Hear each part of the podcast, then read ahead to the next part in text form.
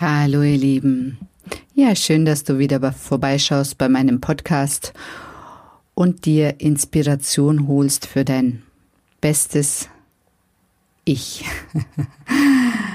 In diesem Podcast geht es heute, der beste Ratschlag hat immer dein inneres Kind. Und wie ich darauf komme und wie ich mit meinem inneren Kind arbeite, das verrate ich euch hier in diesem Podcast. Bleibt dran. Bis gleich, ihr Lieben. Hallo, schön, dass du vorbeischaust bei dem Podcast Impulse für dein bestes Ich. Denn alles beginnt in dir. Und vergiss nicht, du bist die wichtigste Person in deinem Leben. Ja, und dieser Podcast setzt einfach Impulse, die dich in deiner persönlichen Weiterentwicklung unterstützen und inspirieren. Viel Spaß bei dieser Episode.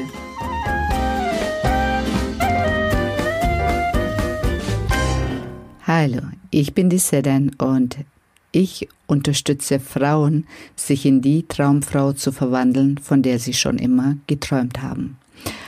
Und auf diesem Weg haben wir ganz, ganz viele Begleiter, nur wir nutzen es nicht. Und ein Begleiter ist immer unser inneres Kind. Die meisten von uns haben den Zugang zu unserem inneren Kind irgendwann in ihrem Leben verloren und ähm, haben sich vor allem von den Gefühlen, die das innere Kind immer noch in sich hat, abgekapselt, weil sie diese Gefühle nicht unbedingt fühlen möchten und auch nicht unbedingt hinschauen möchten. Das Problem ist nur dabei, dass je älter wir werden und je mehr wir die unser inneres Kind ignorieren und diese Gefühle von unserem inneren Kind ignorieren, desto schwieriger wird unser Leben im Außen, weil unser inneres Kind hat eine einzige Aufgabe. Es macht uns darauf aufmerksam, wenn bei uns im Außen die Sachen nicht mehr stimmen.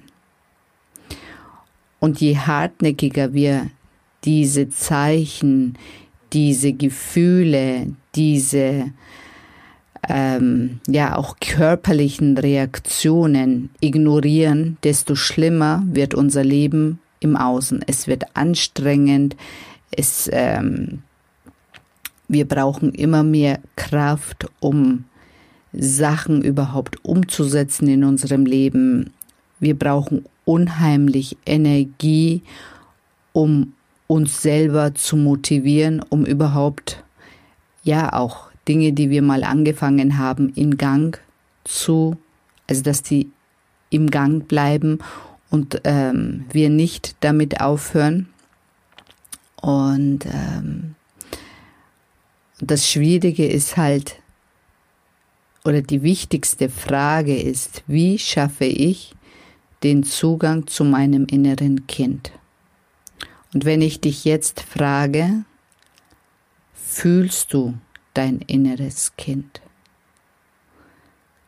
Kannst du leise erahnen, wo dein inneres Kind in dir ist?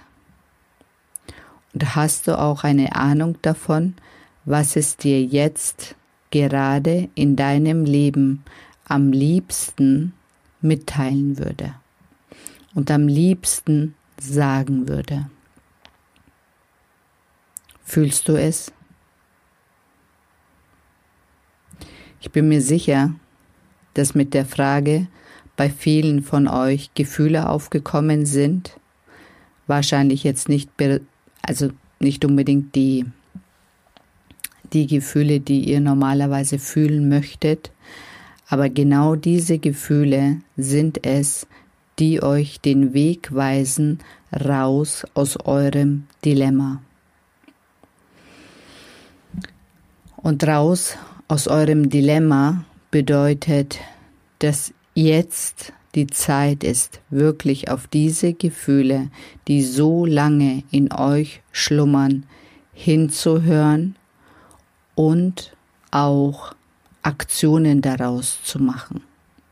Solange ihr das ignoriert und euer Leben oder das, was euch belastet, nicht ändert, werden die Gefühle stärker, werden die körperlichen Beschwerden stärker und ähm, auch die Situationen im Außen werden sich nicht verbessern. Ich habe auch sehr, sehr lange mein inneres Kind ignoriert und es in irgendeine Ecke gestellt, also nicht mal in eine Ecke gestellt. Ich hatte es ausgesperrt, es war außerhalb, ähm, ich sag mal in Anführungszeichen, meiner Wohnung und hat draußen immer alleine gespielt und war so, ja, mutterlos, einsam. Und ich habe in einer Arbeit eben mein inneres Kind entdeckt und ähm, in der Arbeit hatte ich immer den Eindruck, dieses Kind gehört jemand anderem, nicht mir. Und irgendwann wird schon die Mutter auftauchen und sich um dieses Kind kümmern, dass ich die Mutter bin und dass ich mich darum kümmern muss. Das war mir in dem Moment nicht klar. Und in der Arbeit hat äh, meine Therapeutin mich dann wirklich Schritt für Schritt mich mit meinem Kind wieder verbunden, so dass ich es so annehmen konnte, wie es ist und auch endlich zuhören konnte und verstanden habe, was ich in meinem Leben ändern muss, damit es meinem inneren Kind gut geht und letztendlich auch mir gut geht.